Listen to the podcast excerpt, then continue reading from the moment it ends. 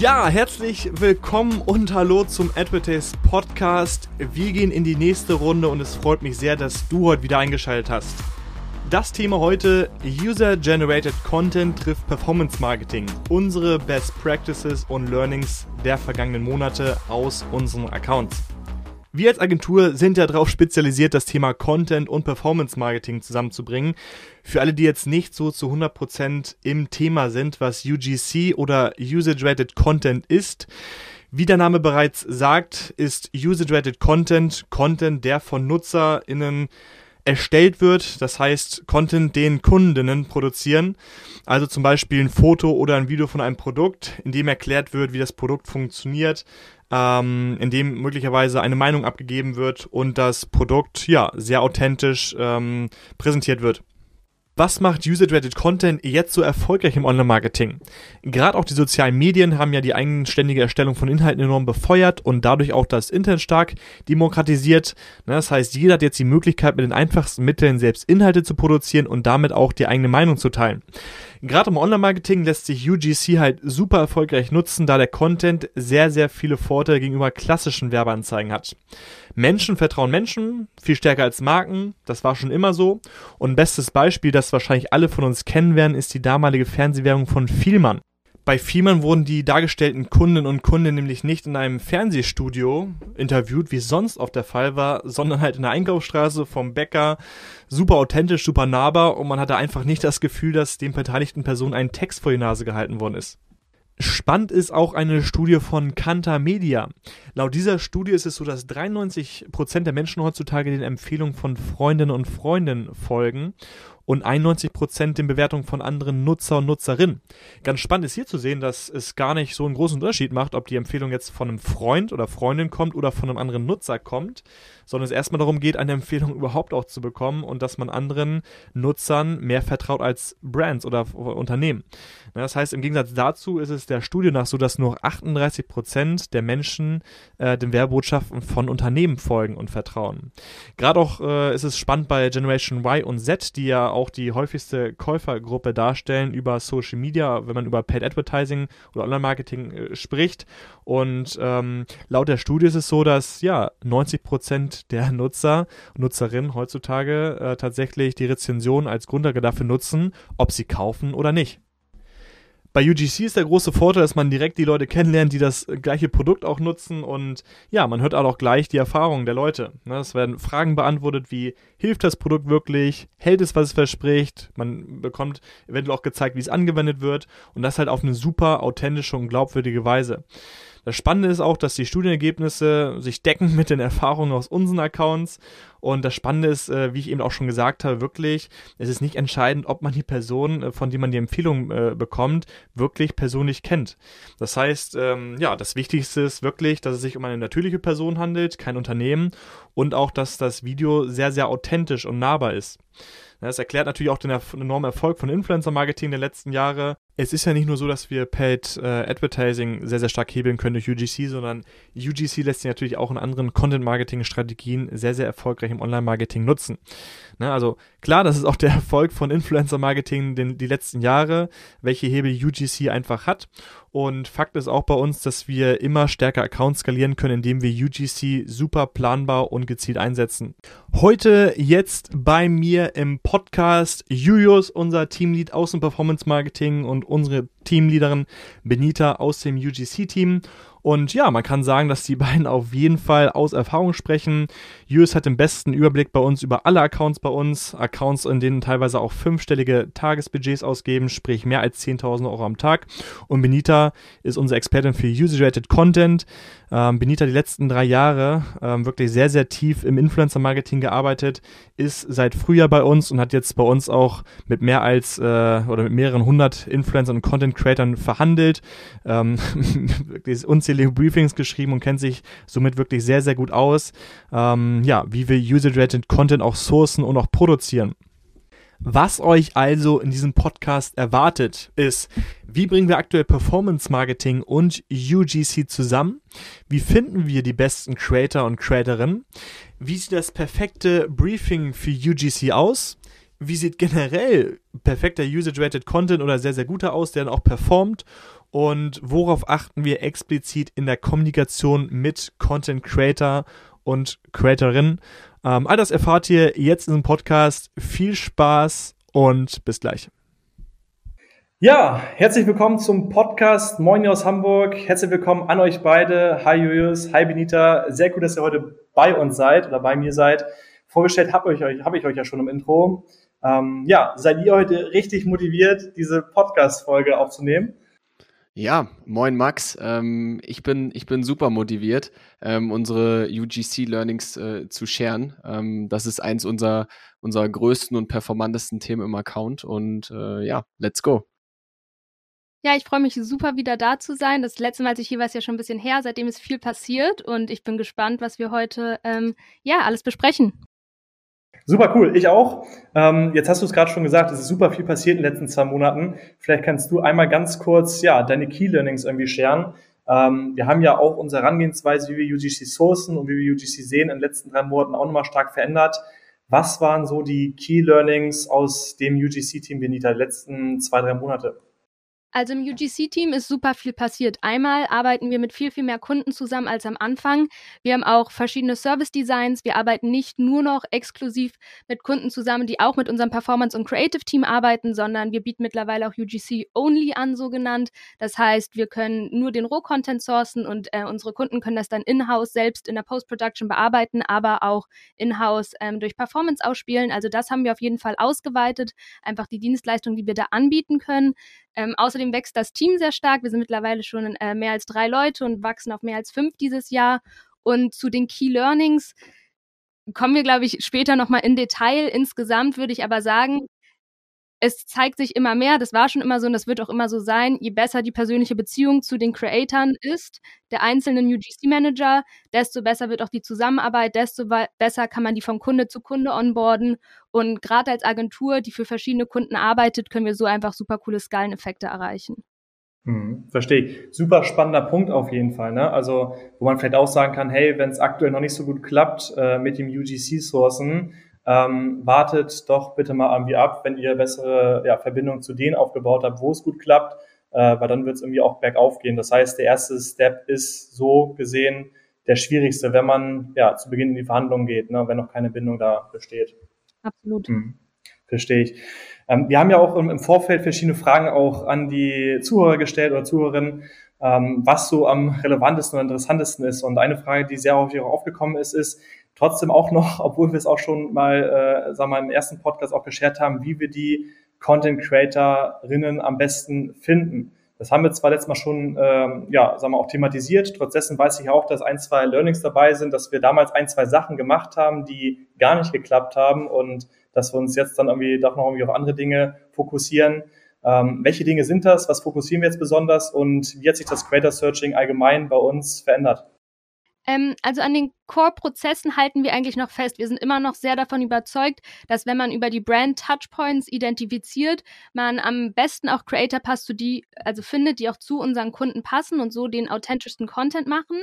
Eine Sache, die sich natürlich verändert hat, einfach durch die Anzahl der Creator, die wir mittlerweile schon ähm, ja, gesourced haben und mit denen wir schon zusammengearbeitet haben, ist, dass wir diese bestehende Anzahl, Handvoll an Creatoren haben, auf die wir immer wieder zurückgreifen können.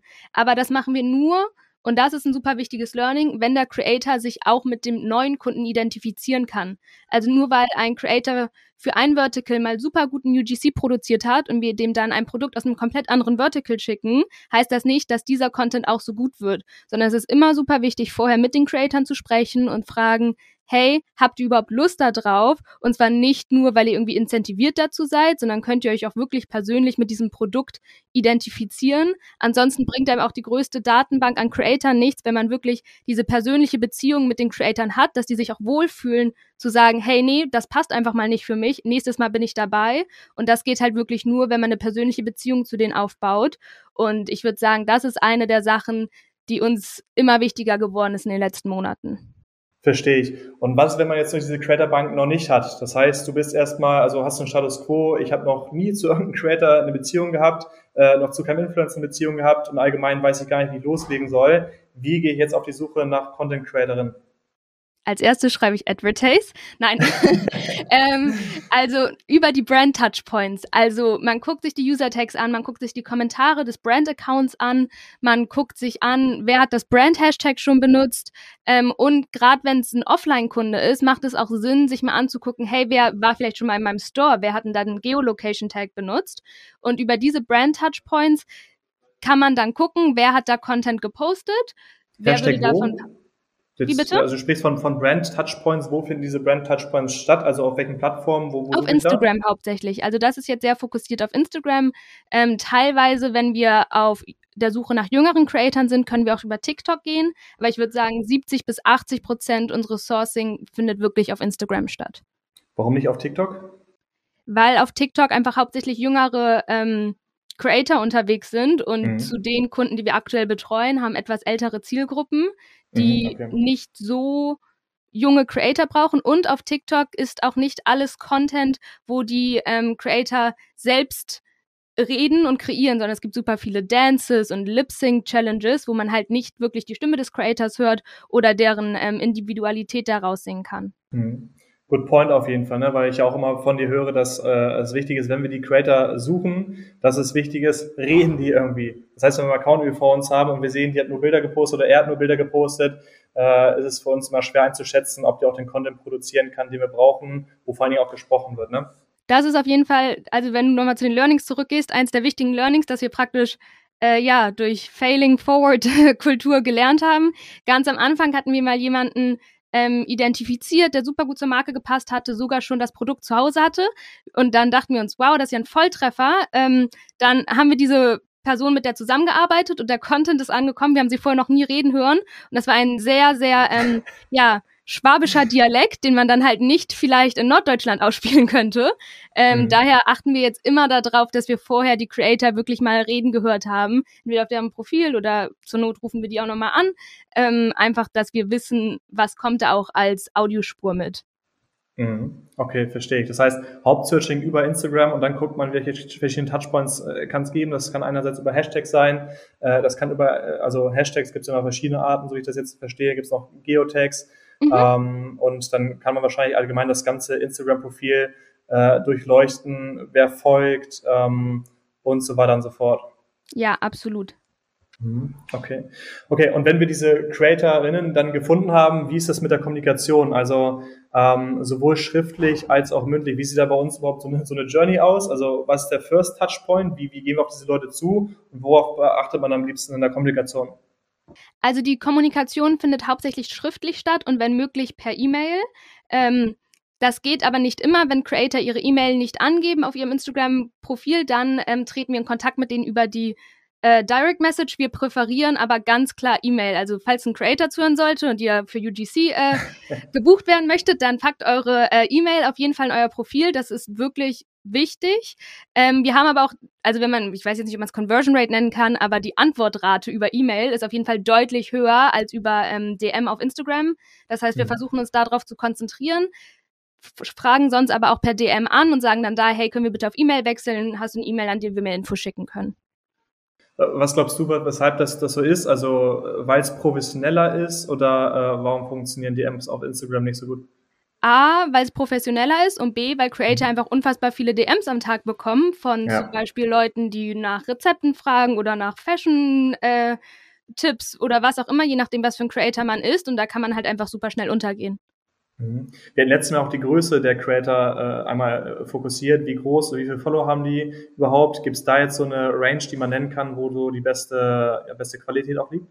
Mm, das ist super unterschiedlich. Es kommt nicht nur auf die Größe des Accounts an, also im Sinne von Followern, sondern auch, sind das echte Follower, sind das keine echten Follower? Daran sieht man auch so ein bisschen die Qualität des Accounts. Ja. Ähm, wir haben bis jetzt mit Creatern zwischen 3000 und 26.000 Followern gearbeitet. Das kann ich so als Range hier einmal mitgeben. Mhm. Okay, verstehe ich.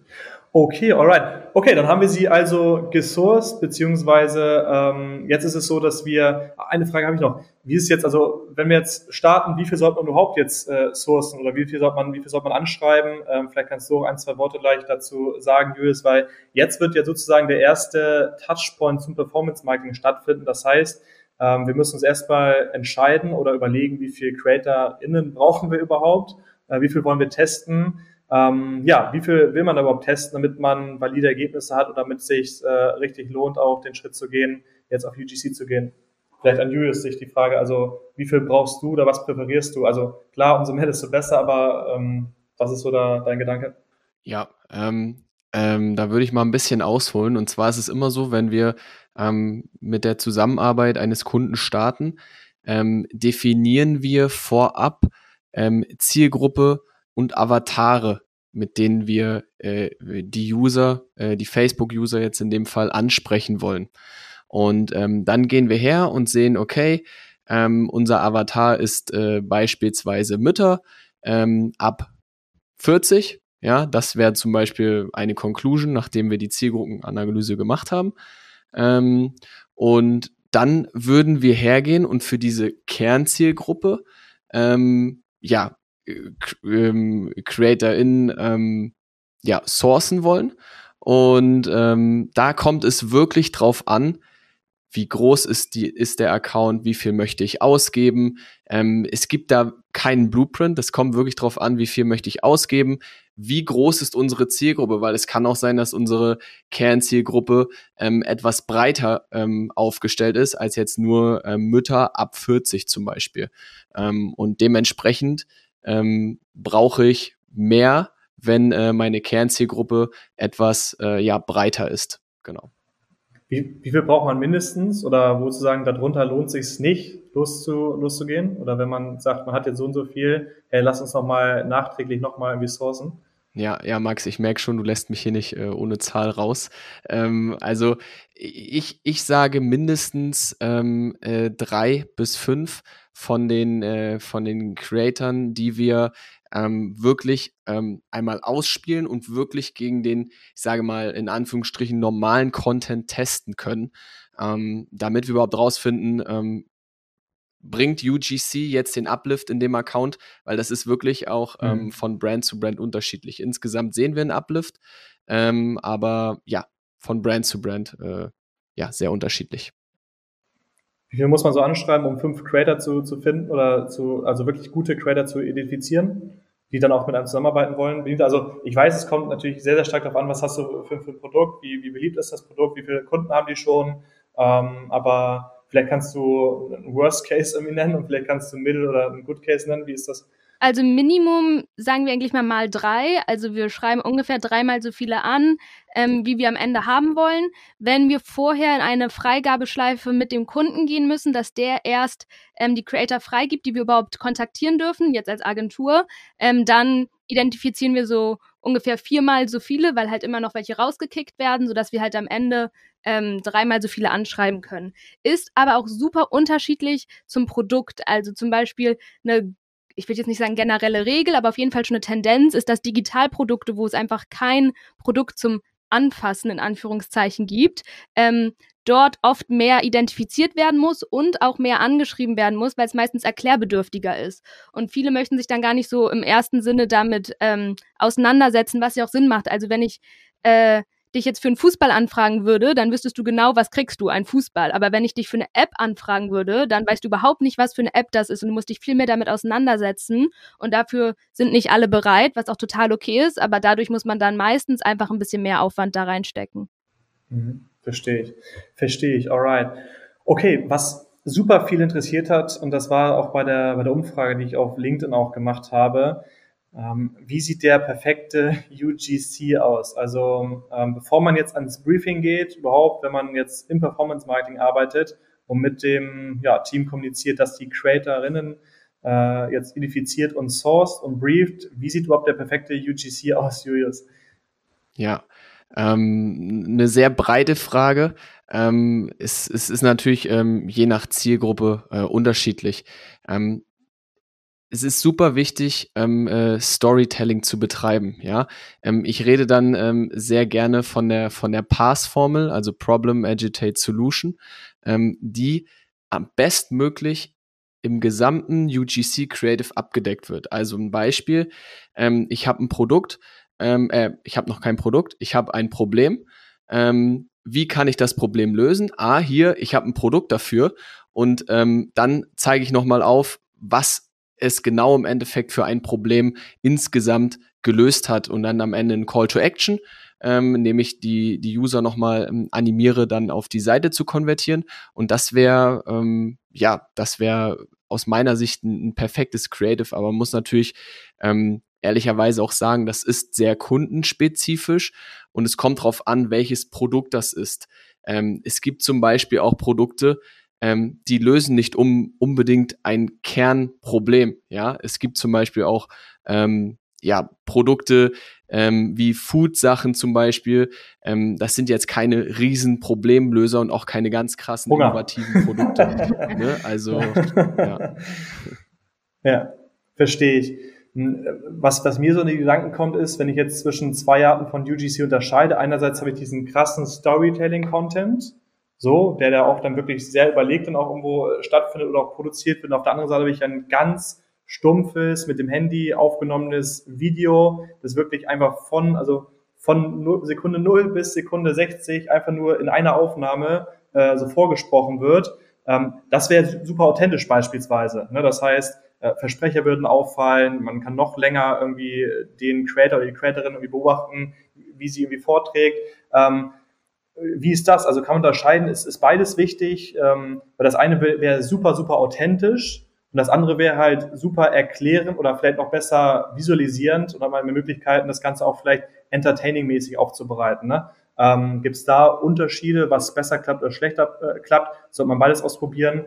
Ähm, wie ist das? Also was klappt am besten in Accounts vor allen Dingen? Ja, ja, also ähm, das kommt natürlich auch auf die Brand an. Ähm, wenn die Brand eine sehr, sehr hochwertige Brand ist und das nach draußen auch kommunizieren möchte, dann ähm, ist es eher ungewöhnlich, dass wir ein verwackeltes UGC ähm, einfach ähm, ja mit der mit der Außenkamera vom Handy ähm, gefilmt einspielen. Ähm, aber um das auf Performance mal äh, zurück äh, ja zurückzubringen, ist es so, dass ähm, beides funktioniert. Äh, man muss es einfach wirklich austesten. Ne? Und äh, Fakt ist auch, dass man eine, eine größere Zahl an Volumen, also an, an Masse der Creatives, ähm, durchtesten kann, wenn man, ich sag mal, eher etwas raw den Content in, äh, in den Ads Manager einpflegt. Ähm, das sollte man bedenken. Und man kann auch sehr, sehr viel Learnings ähm, durch wirklich Volumen, Volumen an Creatives generieren, die uns dann wieder helfen, die Zielgruppe noch besser zu verstehen. Mhm. Verstehe ich. Also du sagst, vor allen Dingen spielt auch dann, also klar, man muss gucken, welche Brand das ist, aber wo man auf jeden Fall darauf achten soll und muss, ist Werbepsychologie, ähm, sich in Kunden reinzusetzen und gucken, was hat er für ein Problem, wie kann ich es lösen. Dann zeigst du das äh, im besten Falle das Produkt, erklärst das Produkt, erklärst, wie vielseitig es ist welche verschiedenen Anwendungsbereiche es gibt, beziehungsweise welche verschiedenen Zielgruppen es auch nutzbar ist. Und äh, dann soll es auch da ein Call to Action geben. Also ganz, also wirklich sehr, sehr werbepsychologisch auch durchdacht, bevor man überhaupt ans Briefing geht. Also äh, essentiell, höre ich jetzt raus, ne? Also unumgänglich. Ja, wolltest du was sagen, Benita?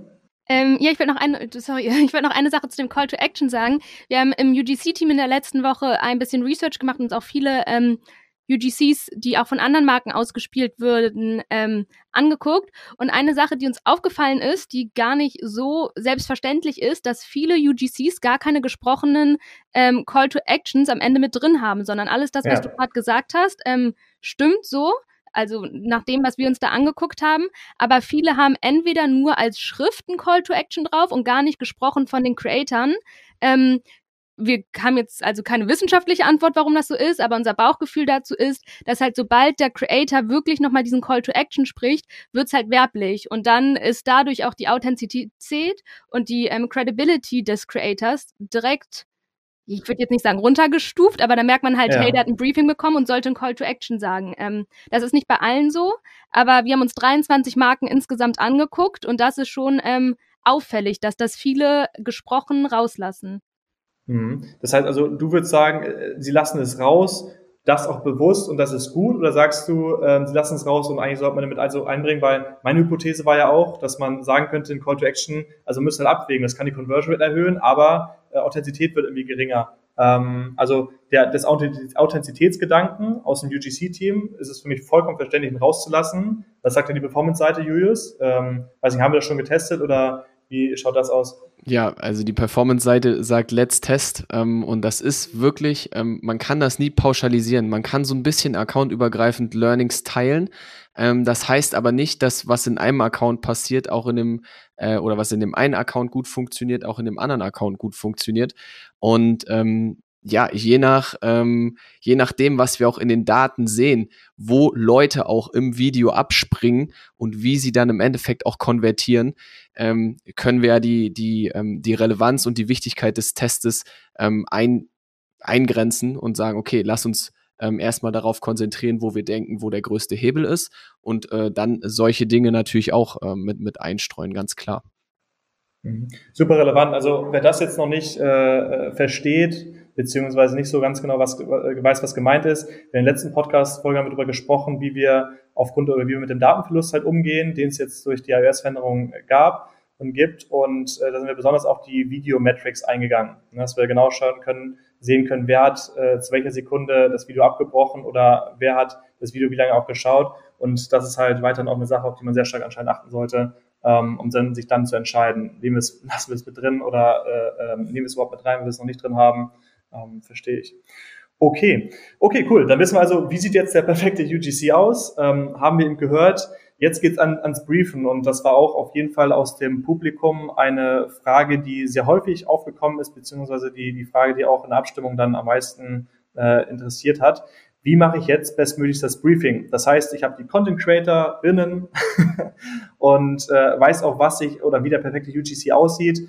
Ähm, wie mache ich jetzt das Briefing? Weil im Vorfeld war ja auch unklar, brief ich jetzt zu wenig oder brief ich auch zu viel? Sollte man es möglichst freilassen? Was sind so da die Erfahrungen, die, ja, wie es am besten jetzt klappt, Benita?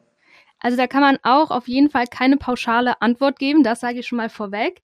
Es kommt sehr darauf an, auf was für ein Produkt man brieft, auf was für Art von Content man brieft und auch welche Art von Creatoren man brieft. Also zum Beispiel, wenn wir mit einer ähm, etwas älteren Zielgruppe, die wirklich irgendwie über 45 oder über 50 ist, dann haben wir einen ganz anderen Tone of Voice, als wenn wir jetzt ähm, eine 21-jährige Zielgruppe briefen. Also es äh, äußert sich schon so kleinen Sachen, wie wir sagen, zu jüngeren Leuten vielleicht Content und zu älteren vielleicht eher ähm, Video und Bilder. Also das sind so ganz kleine Sachen, auf die man aber auf jeden Fall achten sollte, weil das trägt dazu bei, wie wohl sich die Creator fühlen, wenn sie mit dir reden, wie sehr sie das verstehen. Und das sollte man auf gar keinen Fall unterschätzen.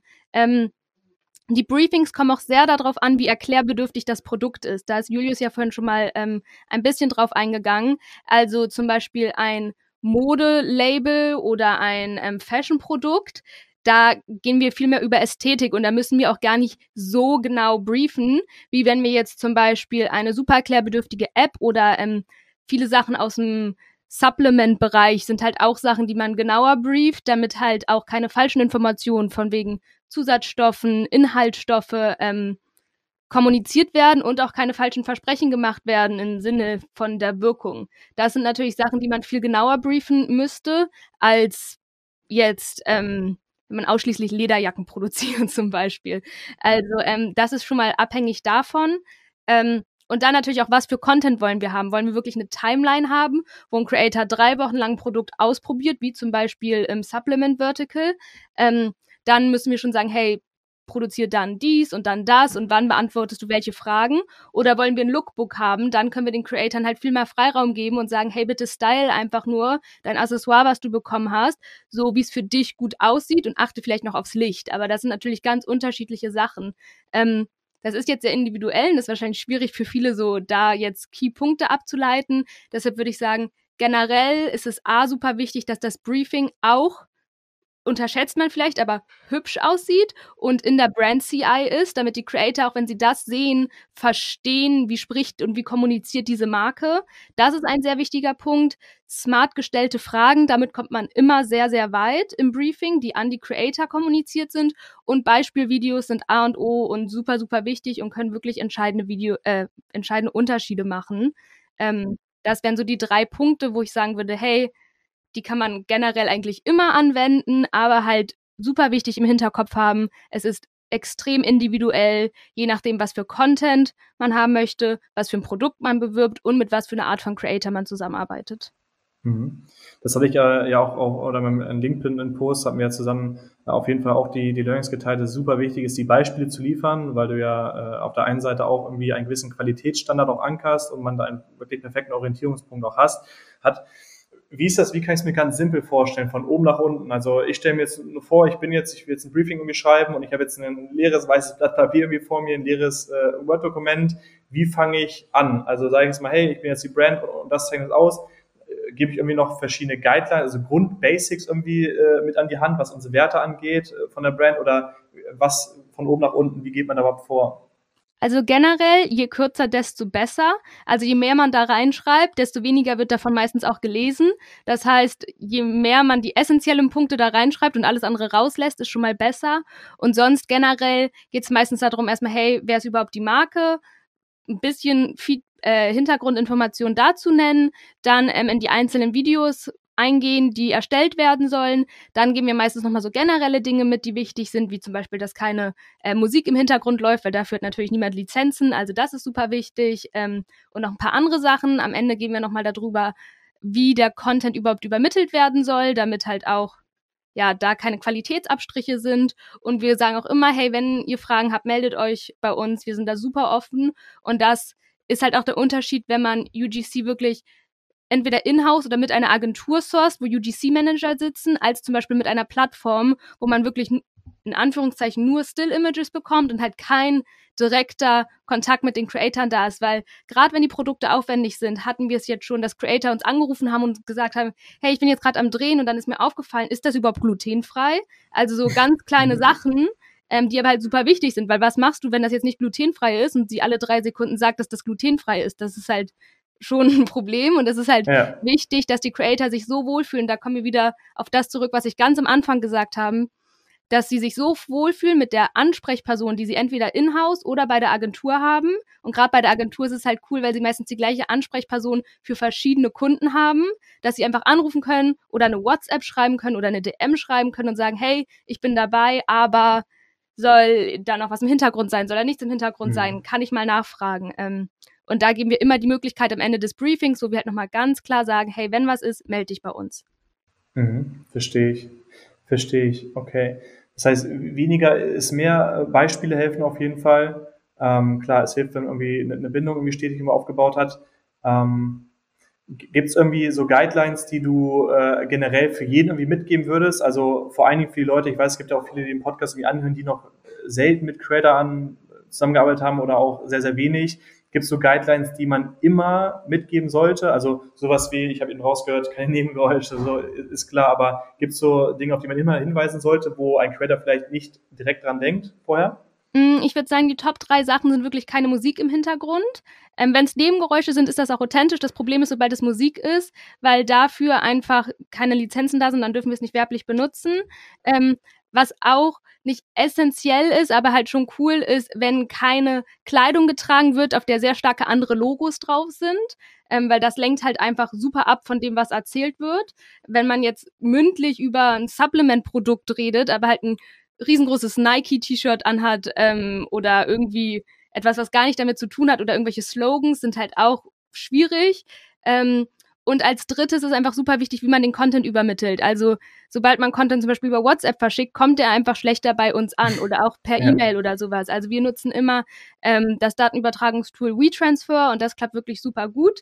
Ähm, das muss aber natürlich auch erstmal erklärt werden und dann, wie kommt das direkt aus der Camera Roll in WeTransfer und nicht erst aufs Laptop, ist für viele vielleicht ein No-Brainer, aber wenn man zum Beispiel mit älteren Leuten zusammenarbeitet, für die das halt die nicht sogenannte Digital Natives sind, ist das halt kein No-Brainer. Und ähm, das sind ja. halt so kleine Sachen, wodurch man richtig guten Content verlieren kann. Und das geben wir eigentlich immer mit. Mhm. Wie ist das jetzt, wenn ich auch dieses Storytelling auch habe? Also ähm, Im Allgemeinen hat Julius ja auch viel vom Storytelling auch gesprochen, das super, super wichtig ist. Bei Storytelling muss man ja auch kreativ werden und nicht nur wir müssen kreativ werden im Briefing, sondern im besten Falle ist der Creator, die Creatorin auch kreativ. Ähm, ich habe jetzt mitbekommen, es ist super cool, wenn irgendwie Zwischensequenzen auch gefilmt werden. Das heißt also, simples Beispiel, ähm, ich rede drüber, wie ich äh, tags irgendwie, sag mal, ich habe jetzt irgendwie ein Produkt, was man, äh, eine Tablette, die ich auflösen kann im Wasser und äh, es geht darum, irgendwie zu erzählen, ich trinke das jetzt jeden Tag, dann wäre es super cool, nicht nur davon zu erzählen, sondern es auch vielleicht zu zeigen. Dafür braucht man eine, eine Zwischensequenz. Wie gehen wir damit um? Also sind das auch so Guidelines oder sag mal, Briefings, die mit, mitgeben? Also von wegen, erzähl mal über deine Erfahrung, Punkt eins und Punkt zwei, jetzt äh, mach nochmal ein Video irgendwie aus der Third Person, wie du die Wasserflasche trinkst. Ähm, wie kann man da bestmöglichst briefen? Und ähm, beim Bestfall ja, nimmt man ja den, den Creator vielleicht möglichst viel Kreativität irgendwie ab, damit es auch funktioniert. Oder wie ist das? Hm, ich würde nicht sagen, dass das im Bestfall so ist, sondern es kommt halt mhm. super auf den Creator drauf an. Wenn es ein super kreativer Creator ist, ist es halt eigentlich Worst Case, wenn man denen so viel vorgibt, weil mhm. die sich dann A, eingeschränkt fühlen in deren Kreativität und halt einfach bevormundet, muss man auch ganz ehrlich dazu sagen, was ja auch okay ist. Ne? Die wären ja kein Creator, wenn sie halt nicht gerne createn würden. Ähm, ja. Aber zu dem, was du gesagt hast, ist es so, wir schreiben dann meistens Disclaimer rein und sagen, hey, es wäre super, wenn du zusätzlich zu diesen Core-Sachen, also wir konzentrieren uns meistens auf zwei, drei Sachen, die halt wirklich, wirklich wichtig sind. Ähm, also wie sie davon erzählen oder eine Timeline zum Beispiel. Und dann schreiben wir ins Briefing noch als Disclaimer dazu und es wäre super cool, wenn du zusätzlich nochmal zum Beispiel diese Zwischenschnitte machst. Was aber auch, also um nochmal auf das Kreativitätsthema wichtig ist, einzukommen, wir sagen, hey, das hier sind Guidelines und keine Vorschriften. Also das kommunizieren wir immer ganz klar zu den Creatoren und wir sagen auch immer, hey, wenn du noch ein anderes Kreativkonzept hast, also steht unten in jedem unserer Briefings drin, wenn du noch ein anderes Kreativkonzept hast, was abweicht von diesem Briefing, weil du denkst, dass es super cool ist, dann kontaktier uns kurz, wir besprechen das durch und dann kannst du das machen. Es ist halt super wichtig, dass wir das machen, wir besprechen es vorher, weil sonst ist es halt super blöd, wenn sich da jetzt jemand hinsetzt, eine Stunde lang Sequenzen dreht, um ein super cooles TikTok zu machen und am Ende brauchen wir es nicht, dann sind die nicht gekränkt, aber es ist natürlich auch äh, ein Waste derer Zeit, wenn die so viel da reinstecken. Aber wir geben immer die Möglichkeit zu sagen, hey, wenn du eine Idee hast, dann sag uns kurz Bescheid und wir sind super offen dafür, weil könnten wir es alles selbst machen, würden wir es ja alles selbst machen. Also es gibt ja einen Grund, warum wir mit Content Creatern arbeiten. Mhm. Und das möchten wir denen auch wissen lassen, weil es auch einfach ein Thema der Wertschätzung ist. Verstehe ich, total gut nachvollziehbar. Jetzt weiß ich, so, Zeit ist fast um. Ich weiß, Julius muss auch gleich weiter, ihr müsst beide gleich weiter, ich auch. Es ist gerade super viel zu tun. Äh, wir bereiten Q4 fleißig vor und jetzt äh, im Überhang auch dazu. Äh, ja, Q4, letzte Frage. Wir werden im nächsten Podcast nochmal explizit auf Q4 eingehen, wie wir uns in verschiedenen Abteilungen vorbereiten und was jetzt auch zu tun ist oder was am besten schon gestern passiert ist. Vielleicht könnt ihr aus euren Bereichen einmal short äh, Tipp mitgeben, was überhaupt jetzt äh, zu beachten ist, äh, auch im Hinblick auf Q4. Ich weiß zum Beispiel im UGC-Bereich auf jeden Fall beachten müssen, dass es super lange Feedback-Schleifen teilweise auch gibt. Vielleicht könnt ihr einen Satz dazu sagen, wie bereitet man sich am besten bezüglich UGC und Performance jetzt schon mal auf, auf Q4 vor. Ähm, vielleicht du, Julius, gar nicht so stark auf Performance, da werden wir im nächsten Podcast mal drauf eingehen, aber speziell auf UGC, was sollte man jetzt schon mal bedenken? Ja, ähm, Planung. Planung ist Nummer eins ähm, dass wir wirklich ähm, vorbereitet sind, weil äh, vielleicht ein Satz dazu, wir haben nicht erst am Black Friday unser, also wir, wir, wir, wir ähm, testen unsere Creatives vor dem Black Friday und nicht erst zum Black Friday. Ähm, um halt einfach einen gewissen Proof zu haben.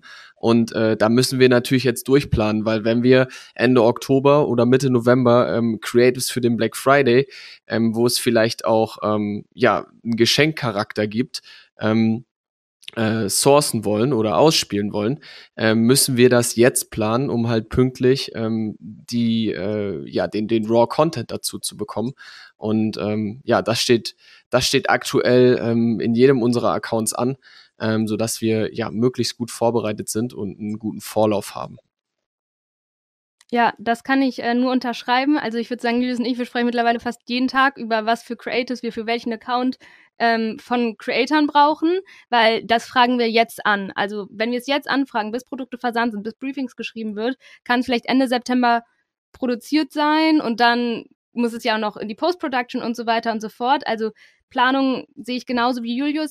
Eine Sache, die vielleicht super interessant ist, ist, dass man zu Q4 durch UGC Creator abweichen kann von seiner Kernzielgruppe. Also das Jahr über sourcen wir hauptsächlich Creator, die wirklich in der Kernzielgruppe sind. Also wenn wir zum Beispiel eine Kernzielgruppe haben, Männer zwischen 45 und äh, 60 zum Beispiel, dann würden wir das Jahr über meistens auch Männer zwischen 45 und 60, vielleicht minimal jünger oder minimal älter, sourcen. Zu Q4 ist das ganz anders, weil wir halt auf einmal den Geschenkcharakter haben. Das heißt, wir können auch für diesen gleichen Kunden mit der Kernzielgruppe 22-jährige Mädels sourcen, die halt sagen, hey, ihr sucht das perfekte Geschenk für euren Vater. So, ich hab's. Ähm, und das ist in Q4 einfach kumuliert super wichtig. Das kann man vielleicht nochmal an Valentinstag, Vater- und Muttertag machen, aber die liegen alle nicht so nah beieinander und kann man nicht auf so einer Scale machen wie jetzt zu Q4. Und das ist vielleicht nochmal super wichtiger Tipp, auch out of the box zu denken und sich zu überlegen, was für Creator kann ich nicht in Q4, sondern für Q4, vor Q4 sourcen, um auch äh, von der Kernzielgruppe hier mal abzuweichen. Absolut, richtig cooler Tipp. Also kann ich mich selbst irgendwie äh, reflektieren als Beispiel nehmen. Ich würde, ich habe noch nie nach Schmuck gegoogelt oder bin noch nie auf Schmuck aufmerksam geworden oder angesprochen worden. Und jetzt zu meiner Zeit könnte es vielleicht eher der Fall sein, äh, als jetzt vor Q4. Deswegen super cooler Tipp am, am Ende. Ja, dann vielen, vielen lieben Dank, dass ihr da am Start wart. Ich hoffe, ihr konntet äh, als Zuhörer, für die, die jetzt zuhören, vieles mitnehmen und dann freue ich mich auf den nächsten Podcast, wo wir explizit auf Q4 eingehen werden. Da freue ich mich schon riesig drauf. Ja, ansonsten euch einen weiteren erfolgreichen Tag und bis zum nächsten Mal. Danke dir, Max. Das hat auf jeden Fall Spaß gemacht. Danke, Max. Ciao. Ja, sehr cool, dass du wieder mit am Start warst. In der nächsten Folge wird es konkret um Q4 gehen. Bei allen, Teams äh, ja, wird schon, werden schon sehr, sehr viele Vorbereitungen getroffen. Ähm, UGC wird jetzt schon gesourced, auch für Black Friday. Ähm, da die Schleifen, die es braucht, um ja einfach in der, ins Briefing zu gehen, in die Produktion zu gehen und auch dann den Content Piece auch vorher zu testen, einfach sehr, sehr lange braucht. Und deswegen werden wir im nächsten Podcast nochmal sehr, sehr stark darauf eingehen, welche Vorbereitungen denn jetzt getroffen werden müssen, allgemein im Performance Marketing und auch im E-Commerce, damit man sehr, sehr gut vorbereitet ist und es nicht zu stressig wird. Und ja, darauf freue ich mich besonders. Ich denke, ihr könnt euch auch freuen. Wir werden das Ganze auf jeden Fall sehr, sehr gut auf- und vorbereiten. Und wenn ihr über Q4 auch besonders gut auf dem Laufenden gehalten werden möchtet, abonniert sehr gern unseren E-Mail-Newsletter. Wir werden jetzt bereits im September die Frequenz auf zweimal pro Monat erhöhen und ab Q4 soll es richtig abgehen. Da werden wir pro Woche ein E-Mail-Newsletter verschicken, den wir wirklich maximal mit Content befüllen äh, werden, um einfach ja einen starken Mehrwert auch in die Community zu geben.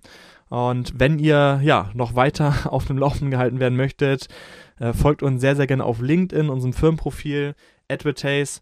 Und auch ich werde von meinem LinkedIn-Profil sehr, sehr viele Insights geben, wie Q4 bei uns verläuft, was die Trends angeht. Und wenn ihr da auf dem Laufenden gehalten werden möchtet, äh, folgt mir auf LinkedIn, Maximilian Wolf. Ich freue mich auf jeden Fall, dass ihr heute mit am Start wart. Wünsche euch einen schönen Start in den Tag, einen erfolgreichen weiteren Tag, einen schönen Feierabend oder auch einen guten Start ins Wochenende, je nachdem, wie es gerade bei euch ausschaut. Ich habe mich gefreut und bis zum nächsten Mal.